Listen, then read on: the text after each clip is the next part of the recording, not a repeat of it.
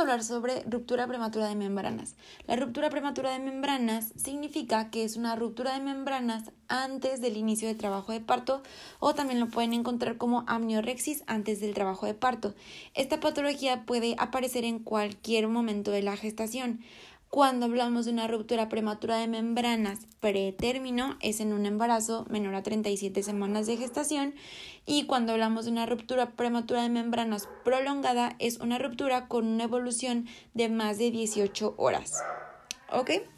La etiología es incierta, pero como principal factor de riesgo se ha encontrado las infecciones. Estas infecciones este, pueden ser tanto cervicales como vaginales. Ah, eh, número dos de factor de riesgo es la ruptura prematura de membranas previa, la cual se está peleando con la 1 siempre.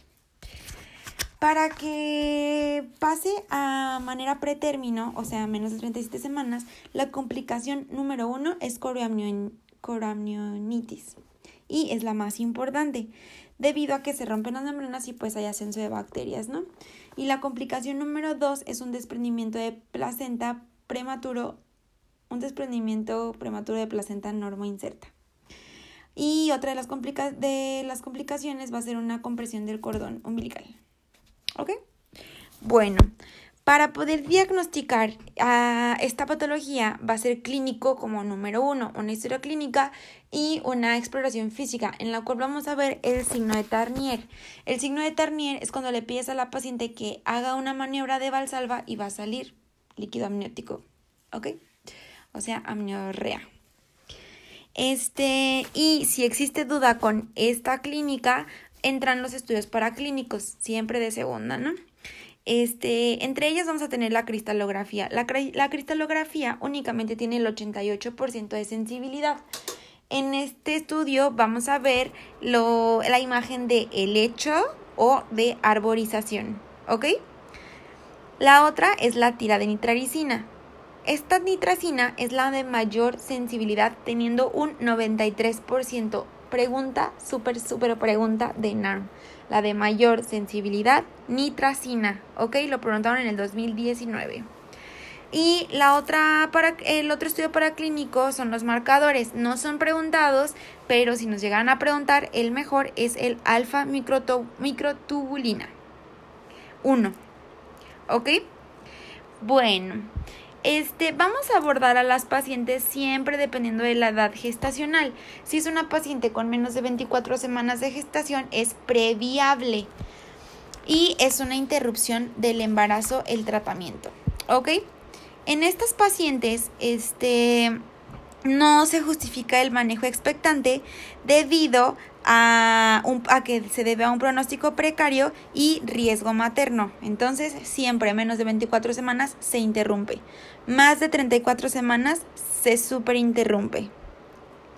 Entonces nos quedan los pacientes que están en medio, que son entre 24 y 34 semanas de gestación. ¿Ok? Si, este paciente, si esta pacientita tiene 24 o 34 semanas y no tiene datos de corioamnionitis, aquí entra el manejo conservador, solo aquí, en el cual dependerá de corticosteroides para la maduración pulmonar fetal. Acuérdense, un dato súper extra. Corticosteroides, betametasona o dexametasona. AB, betametasona, la segunda letra, o sea, solo dos dosis. ABCD, Cuarta letra, dexametasona, cuatro dosis. Ya, dato rápido. Ok, entonces es con corticoides. A todas las pacientes que tengan ruptura prematura de membranas se les tiene que dar profilaxis antibiótica. Ahorita vamos a hablar del esquema. También se debe de hacer una vigilancia materna fetal. Y estas pacientitas, este, el monitoreo ambulatorio debe considerarse únicamente después de que la paciente tuvo 48-72 horas de observación intrahospitalaria. Este, y si en esta paciente tiene menos de 32 semanas, únicamente puede ser en medio hospitalario, no ambulatorio, ¿vale? Ahora, si es una paciente de 24 34 semanas de gestación con datos de coriamnionitis, se da antibióticos más interrupción del embarazo. Ahora, Eh, para disminuir el riesgo de la infección, como les había comentado, hay que dar siempre profilaxis. El tratamiento profiláctico es a base de ampicilina más eritromicina. Estos son intravenosos por 48 horas y después continuamos con el tratamiento que es amoxi más eritro. Entonces, profilaxis dentro de las primeras 48 horas, ampicilina más eritromicina y tratamiento amoxi más eritro. Amoxi más eritro es cuando ya están rotas las membranas, ¿vale? Si la paciente tiene alergia a penicilinas, cambiaremos la amoxi por clinda o banco. Ahora, los esquemas que han venido en el nacional ha sido para ampicilina más gentamicina, clindamicina más amicacina y penicilina, gentamicina más metronidazol. Ok, nunca vamos a dar amoxiclav. ¿Por qué? Porque el ácido clavulánico tiene riesgo de enterocolitis necrotizante.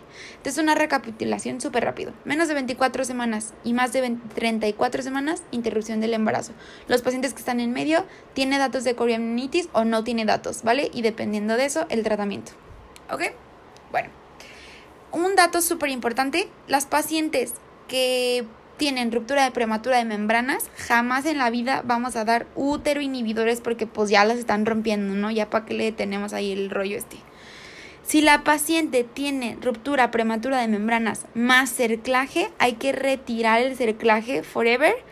Y este damos igual, manejo conservador si es menos de 34 semanas y si es más de 34, super terminas el embarazo. Y este eh, pues nada más el uso de glucocorticoides para la maduración pulmonar. Acuérdense que está indicada entre la semana 24 y 34 y se puede considerar a partir de la 23, ¿vale? Y creo que es todo por este por este tema. Entonces acuérdense, la mejor prueba de diagnóstico nitracina, super enorme.